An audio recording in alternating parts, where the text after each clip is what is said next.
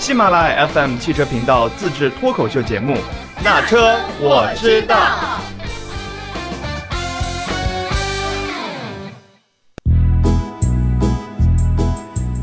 各位听友，大家好，欢迎来到《那车我知道》。呃，今天我们聊的话题呢是上期我们也已经预告了，是关于在北京骑摩托车的那些事儿。今天我们有幸请来了资深靠摩托车代步数年的十几年的这个星星老师，让他来给我们分享一下在北京骑摩托车的那些事儿。当然，更多的是分享一下自己的经验，或者说给大家一些什么样的建议。比如说，我先提一个问题啊，我最近发现很多周围的年轻的同事，尤其是女孩儿。哎，看到别人骑摩托车，自己也想买一个，然后去学驾照，然后呢就，去买一辆入门的摩托车。对于这个，你有什么建议？其实，呃，这个建议其实我还蛮多的。是这样，因为以前吧，比如说身边朋友说想要学摩托车，我都力荐，马上就要让他，恨不得我替他去学驾照去考本去。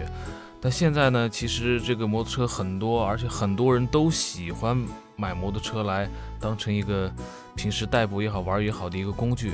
但是我想说的是，呃，当您比如说想要有这么念想的时候，一定要先问一下自己，能不能就是说驾驭得了这个车。第首先是安全意识，因为我见了太多太多的人，就觉得这个东西挺好，买了之后有就是很多人出车祸的，或者把车摔坏的，甚至就夸张点人没了都有很多。我身边就有好多这种例子。但我想说的是，当你觉得要去想考驾照也好，买车也好，首先是把车练好。刚开始呢，不要买排量特别大的那个摩托车，因为你说可能会说，哎，我自己会骑，没问题，我驾照也考了。但是正常，我觉得骑在路上，你考了驾照，我觉得都没什么问题。但遇到突发情况的时候，它不像汽车，你可以一脚刹车把刹车跺死。嗯，摩托车的话，需要你很多这种。能对意外情况处理的一种能力，一旦这个能力你没有的话，很可能你该踩刹车没踩，给了一大把油。如果是排量很大的车的话，那就会很危险。嗯，也就是说，它不像汽车一样这么好掌控、好操控，它需要技术，需要呃比较丰富的经验。对，嗯，而且呢，摩托车其实一定程度上它还是有一定的危险性的，相对于汽车来说，它确实是含有一定危险性，要比汽车危险一些，因为。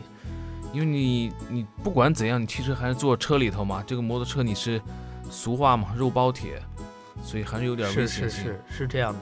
再有一个就是我们这个道路啊，就是以我在路上开车的观察，其实对摩托车也不是那么友好。呃，有一是这个道路设置，再一个就是。呃，毕竟骑摩托车是少数，就是车在有意识的避让摩托车，或者说有意识的保护路上的摩托车，这个意识还是比较少。甚至说不只是保护，我还要挤一挤你。哎，我觉得你骑得慢了，你在路上还挡我了呢。这个话你问的很好，因为有很多那个骑摩托车的人，他喜很喜欢，就是说夏天，特别夏天，他不喜欢穿护具，甚至夸张的不戴头盔。你问他说：“你说哥们儿姐们儿，你得戴头盔啊，这个太危险了。”嗯，他们最多的人跟我说的一句话就是说：“我有安全意识，我骑车技术很好，我能控制住自己的这种车，也能控制住这个可以说是环境。”但他有没有想过，就是说像你刚才说到的，就是可能别人就是瞎开，没有打灯直接并线过来，或者是路上有滩水或有滩冰，你就是。可能眼睛没有遇到，没看到，嗯，发生太多这种事儿了。所以这个时候，什么叫意外呢？意外就是说情理之中、意料之外嘛。我想，任何一个开车的人，汽车也好，摩托车也好，只要你出来，谁都不想出车祸。对的，对的。再一个就是，刚才星星老师也强调了，如果你打算买骑摩托车，就是之前没有骑过，现在我要去买辆车去骑，首先要量力而为。一个力就是说，我们要。不要上去买很大排量的车，因为你还不知道怎么驾驭这个摩托。呃，买一个小排量的，先练练手。再一个就是，你不要认为自己的骑行技术很好，自己心里有有安全，天上有神佑，那你连个呃护具、正常的头盔或者手套、是骑行服啊，或者护护膝啊，其实骑行的话可能需要买的装备还是比较多的。呃，还是要把这些护具带好。再有一个就是，我还有一个问题啊，在这个就。比方说，您刚才的建议是，你还没有买车，那么这个建议，那比如我已经买了车了，嗯，我已经把车开回来了，提回来了，呃，我护具也都买了，我头盔买的都是日本的这个对吧？顶级品牌的头盔儿，呃，护具我也是很舍得花钱，都都都装备的很齐全。那么接下来还有什么样的建议？比如上路以后的这种建议？上路以后就是正常开车、骑车、汽车也好，摩托车也好，就是大家都没问题。哎，转灯、呃转向、变线什么拐弯，嗯按交通法行驶对，按？交通法行。但是有些车就是啪一下不打灯直接并过来，这个时候你在心里是没有预期的。嗯那这个时候你怎么去处理这种突发情况，就需要你对整个车，我我个人理解为叫做你人车合一，你自己骑摩托车要骑到人车合一，什么什么意思？就是说这个车上的所有的功能，呃，油门、刹车也好，都成为你的延伸出来的一个肢体的一部分。嗯，很自然能使用它。如果你对油离配合啊，或者刹车配合啊，还不是那么就是熟练于心的话，你遇到紧急情况可能就是会不知道该怎么处理。嗯嗯，所以我的建议就是，是你在上路之前，找个小排量的车，或在封闭的道路上，或者就找个小排量的车，在呃人少的地方练到就是说人车合一。没错没错。我作为骑过几天摩托车的人啊，我特别有感触。这个尤其是这个挂档的摩托车，就是所所谓的，呃，是不是踏板啊，也不是那些那个 CVT 变速箱的摩托车，它这个油离配合啊，跟汽车还是不太一样的。比如说这个手脚并用啊，两只脚都得用上。我就经常问一个问题，问欣欣老师，我说这个我这个我这辆车这个也没有 ABS，我要急刹的时候怎么办？我要这个打滑了怎么办？我我这个前刹刹太重了，我翻过去怎么办？对你这句话我插你一句，就这就是说，你骑第一呢要把车骑到就是你熟练于心，第二嗯就是说你要知道这个车的极限什么意思。遇到紧紧急情况，我这个刹车可以捏多大力度，不至于摔车。嗯我这个遇到紧急情况，突然变线过来一辆车，我给把油，不至于是说车滑轮滑的摔出去，是吧？这样的话，你把车的极限都知道了之后，你包括拐弯的半径也好，呃角度也好，都知道能拐多大弯，我车也不容易摔。这样的话，都有利于你在遇到紧急情况的时候时候怎么去处理这些突发的情况吧。嗯，还一个就是平时呃，比如说在北京路道路上有哪些需要特别注意呢？安全上，或者说，当然了，这个金币摩托车不能进四环啊等等，因因为现在处罚的也比较比较重嘛，也也不建议大家这个，除非是特殊情况，哎，你实在是有紧紧急的事儿需要去处理一下，或者说，哎，这个。当然，这个也不建议大家非得要把车骑到四环内，是吧？对。那么，在道路上，就是我们合法正常行驶的时候，需要注意哪些呃一些安全上的细节呢？呃，我可以这么说，因为我你我一年四季都骑摩托车，几乎是天天都骑。那么基本上我一周之内至少要遇到三起，就是突然有车在你在路上行驶，突然有车不打灯就别过来了。嗯这一别过来，遇到这种情况，就是你至少要有一个预判，车对车流的预判，对前方情况的预判。嗯对有些车，你觉得它这个不能说咱们意淫人家说可能就是有有不打灯要往过别，但是真有这样的时候，你就要预想出，万一他没有打灯直接别过来，我可以往哪儿躲？嗯另外呢，就是说，首先我说几点吧，一就是说你在路上骑的时候不要跟前面车挨得太近，嗯，另外呢，保持车距。呃，保持车距。第二的话，嗯跟呃呃就是左右车保持车距，前后车保持车距，嗯对，呃有一个预判期。另外呢，比如像最近冬天嘛，就是有些地方我知道，比如像你们通州这个，经常就要有这个修路嘛。嗯，我们大通州啊，嗯那就是你路上要小心这个有湿水的地方，你可嗯能，而且如果你车上有温度显示的话，一定要盯好你在冬天骑车时候温度表的显示，如果已经低于零度了，嗯那你就小心地上的冰了，一定要小心地上有冰。是，还有就是之前星老师说过的，除了小心地上的冰，还要小心那个修路的那个铁板，那个铁板一旦湿了水或者不湿水就已经很滑了，一旦湿了水和冰也没什么区别。呃，对，这个时候我也有说一句，就是很多人都会觉得，哎，我车有什么 ABS 弯道 ABS，我只想说一句，就是说根据我的实测啊，这些只有说在正常的路上嗯啊，你可能捏刹车捏死了，它可能会有一个起作用，但是如果在特别滑的路上，嗯你这个基本上是可以说没有什么用处的。比如说有些地方修路，他就把那大铁板往路上一铺，只要你在杆上面点一下刹车，点稍稍的劲儿大一点点，你直接就摔了。什么 ABS 我估计都不好使。嗯，是是，所以这个第一，嗯，在路上观察车，观察路况，呃，保持车距。呃，我这么总结一下，第二就是我们要注意道路的状况，有没有冰啊，有没有水啊，有没有钢板啊，甚至有没有前面没修好的路有个坑啊，因为可能一个小坑，对这个汽车来说是颠一下，但对摩托来说，尤其是车速上来以后，那就可能不是颠一下的问题了。对，因为我前两天遇到就是路上就是有一个可能维修路，它那个井盖掀开了，嗯，我说我天，这要是摩托车碾上去，直接就人仰马翻了。当时汽车也不小了。是，还有一次我遇上是什么？在路上，我早上走的时候出去，路上没事，晚上回来的时候突然发现路上多了个土堆。嗯，我天哪！我直当时真的就是在潜意识里面，你以为这就是段平路，又没有路灯，你直接就碾土堆是过去了，还好碾过去没摔车。嗯，或者土堆背后不是个大坑是吧？对对对对对对，土堆背后是个坑的话，不不用大坑，可能一米的小坑就够了。嗯，所以嗯特别是冬天的时候，我还有就是说。适当的比你夏天骑车的速度再慢一点点，可以换句话讲，应该全季就是平时应该都应该慢一点，留出自己的一个反应时间。嗯因为你说，哎，我能骑多快也好啊，怎么怎么样？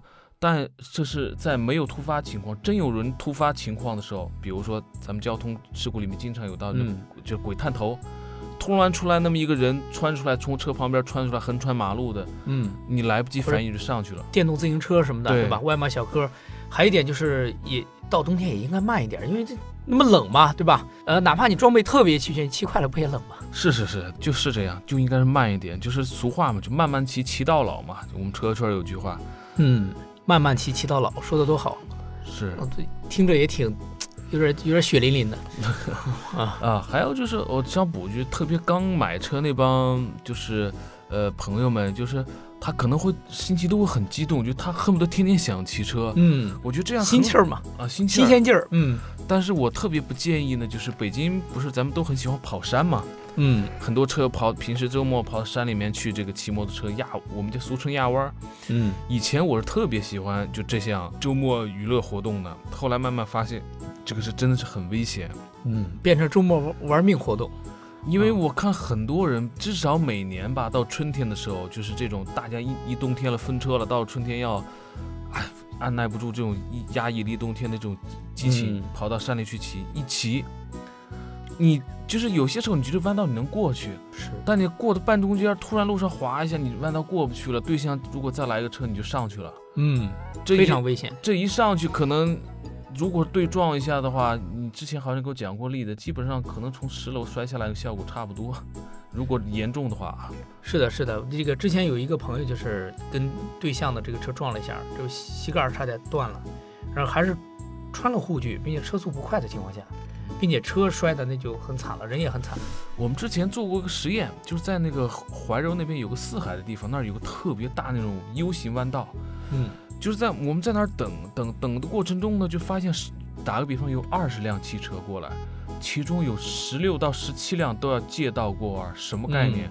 如果这个时候你摩托车过来之后就压弯儿，因为当你压下去之后，你再想，呃，有灵更多的灵活操控性的话是不大可能的。那个时候嗯如果直接跟车上干上的话，那就很危险了，是的，是的，特别危险。这个。呃，怎么说呢？就是首先你要有很好的安全意识，你要有很丰富的骑行经验，人车合一。然后呢，呃，并且带好装备，检查好车况。这样的话，在好的天气的情况下，可以去山里，呃，轻松一下。但并不是说去山里去飙车，去像那个 MotoGP 一样去压弯儿，对吧？这个还是非常危险的。但是就是现在你包括很多女孩子，包括很多这个呃朋友都喜欢买摩托车，他们恨不得就是我拿着驾照，车都没有摸熟，嗯，天天在主路上或者是山里面就开始骑，就是我见过了很多的啊，这不是我吹牛啊、我开车时候也见过很多。啊嗯。然后你看他骑行那个姿势，在路上你就不行，就想赶紧离他远个七八米，因为觉得太危险了。嗯所以这个时候我就特别建议，还是那句话，一定要把车摸得熟透了，熟熟的，嗯，要不然一旦你路上跟别的车刮一下或撞一下，这个对自己的生命是极大不负责任的。对对，实在不行，我看那个呃，偶尔在京港赛道吧，这不叫广告啊。之前我见过有那种培训班儿啊，对就是驾驶培训班儿，对对因为很多新手，我即便是练，我也没有封闭道路去练，我一上路就是市政道路，那就属于交通法那个，或者说就属于情况比较复杂，而且属于在交通法覆盖范围内这种道路，它这它就是有出事故的可能，因为本来就手生嘛。对，因为因为现在是这样，就是在北京很成熟了，就专门有培训这种骑摩托车的深度技巧，不是驾嗯校那套技巧啊，嗯比驾校高深很多。你比如说压弯啊、赛道啊这种，嗯，急刹车啊什么的。对急刹车，你就是要去这种专业的封闭道路，就就是赛道里面嗯专门有培训这种的。而我我知道好像三千或两千到三千之间吧，哦，那价格还不算太太离谱，是吧？这个相看你的介于你是什么收入了吧？呃，不是收入，这个是，呃，这个能拿出这个介于命值多少钱吗？这么说是不是有点过分了？啊，不过分，我觉得这个话很直接、很深邃。你的命值多少钱，你愿意投资多少钱，这个话很好啊，是吧？嗯，再一个就是，你一旦呃真正的人车合一了，才能享受这个骑行的乐趣，才能真正的安全在路上，呃呃，作为交通工具也好，作为呃自己喜欢的一个玩具也好，才能更这个长久的、开心的玩下去，是吧？我这么说，是的，是的嗯，因为就包括我那个之前其实中间换过好多车嘛。那有一次，呃，最现在这台车刚买回来的时候，就是，呃，我就天天跟我媳妇儿说，哎呀，最近这个骑车特别累。她说怎么了？我说天天是她在骑我，她为什么她在骑你呢？我说。因为这个车你买回来之后，你没有摸透它的习性，嗯它的极限，包括刹车啊、油门多呃能给多大量啊，这个动力啊，包括这个轮胎的这种呃车重和这个地面这种摩擦系数啊，嗯你不知道，所以说呢，你就会骑得很累。当你把它摸熟的时候，你会觉得，嗯，这个车就是在为你服务了。对人车合一了就。对刚才我看那个编导又说了，这个说让我们再再提一个问题是吧？就是这个买车的时候必须要佩戴哪些护具，就必须要买的。你只要骑车，你必须要买。你你不买的话，你就最好别骑。啊，首先呢就是头盔了，这个脑袋嗯最重要嘛。这个头盔的话，呃，有有很多朋友说，哎呀，我的三百的也很漂亮，嗯，我这个不用买这个一千的或这个几千块的嗯，但是我特别建议，就是说你这个头盔上怎么着，呃，也得买个一千块钱以上的，嗯。起码啊。嗯，当然高的话，是常规来讲，就是说好点儿的四千左右的也就足够了。啊这骑行还是一个就是相对比较奢侈的投入，是吧？呃，啊是怎么讲呢？因为这个东西你不能说它好看，嗯，因为你觉得结实和你在真正碰撞的时候，它这种结实是完全两回事儿的。嗯所以说你这个时候一定要买一个结实的头盔。嗯呃，这个的话就就可以单讲一期都不为过。那么我们这样再往下走，那就是说你比如说这个车服，嗯车服骑行服，骑行服，呃，首先上衣了，就里上衣里面都要有护具，护具里、特别是背部最好有块那个背板，嗯，保护脊椎的，保护脊椎的。嗯如果你买的车服后面没有那个护背的那个啊，那你可以买一个那个就是呃骑行背包，嗯那种硬壳的骑行背包。嗯，这样的话，就是说在你万一你摔车的时候，它都能很好的保护你身体。万一背部撞到地面啊，撞到护栏啊，撞到这个啊路灯杆子啊，这想着就疼啊。啊，你就很简单，如果你的腰磕到那个马路牙子上面，正好有个起伏的过呃东西，有一个、嗯。有个棱儿的话，你如果有很好的硬部背部的支撑的话，你脊椎嗯伤不到的。嗯。呃，第二呢，就是你很多人不喜欢在腿上戴护具，嗯。夏天的时候他觉得有上身够了，嗯。而且很多朋友呢，甚至夏天我见了好多就光膀子骑，就哦，特别是凉快嘛。嗯呃，特别是就是很多这个骑哈雷的朋友都很就是就是穿的很少，我觉得特别不建议那样。包括嗯戴半盔的，当然戴半盔那种很帅啦，是吧？能看到我的脸。少穿点，少少戴少戴一点哈，都比较帅，是吧？对我个人穿着短袖，戴着半盔，啊，大裤衩子。我个人就是比较推荐戴全盔，嗯呃，然后穿好上身的护具、下身的护具都要穿好，鞋子也要穿具有防护性的那种嗯骑行鞋，因为就是很多人都他会觉得还是那句话，我有安全意识，我不会摔，但真正那么多摔的人，每一个人都都想摔吗？他肯定也不想摔呀、呃，我看路上很多这个骑友也是，他们呃护具都还可以，但是鞋子，比如说踩了一双普通的皮鞋或者普通的运动鞋，其实那个呃，作为只只摔过一一次的人啊，我我深有感触啊。